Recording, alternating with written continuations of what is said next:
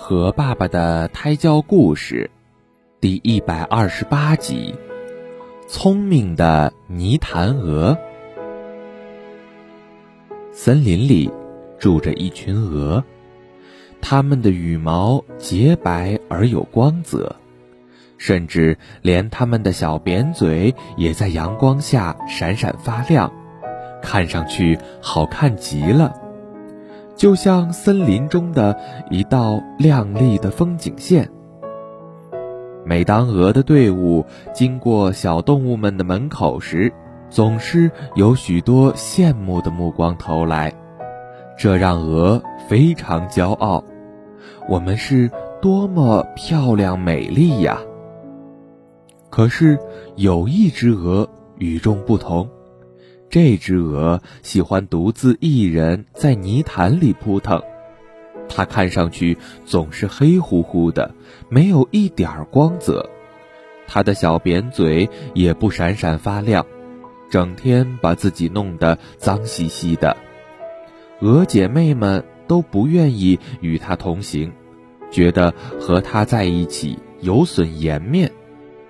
他们经常嘲笑它是只泥潭鹅，没有人愿意和它做朋友。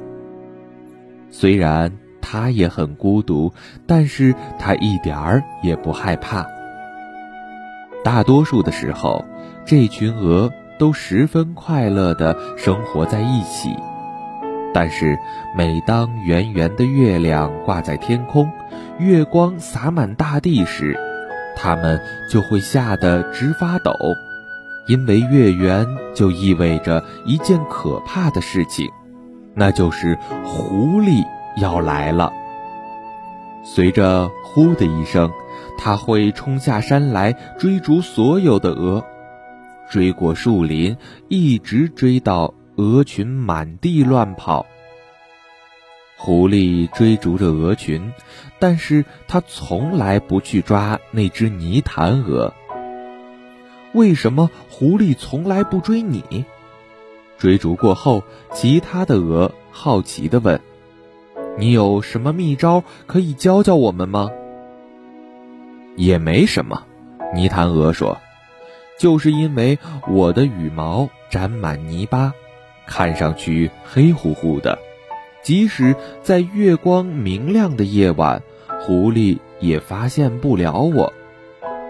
所有的鹅都你看看我，我看看你，不说一句话。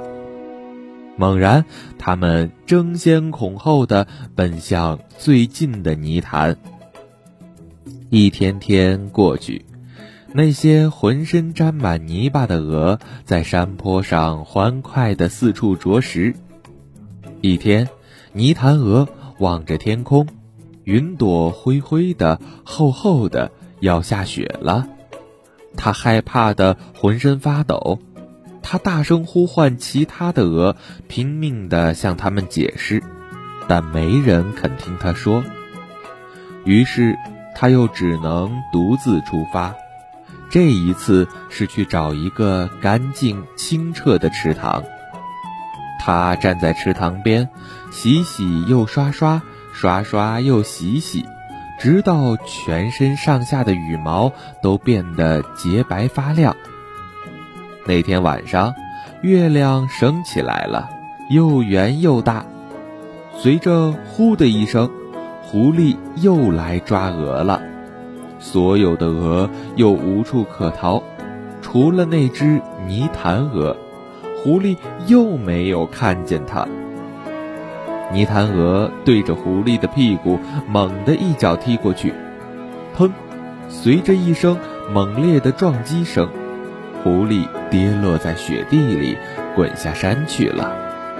它越滚越快，越滚越远，远的都看不见了。它消失了，那些鹅叫喊着。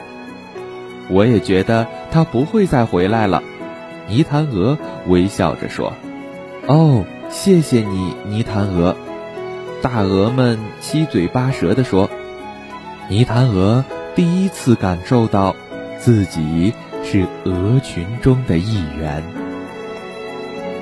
好了。今天的故事就到这里了，宝贝，晚安。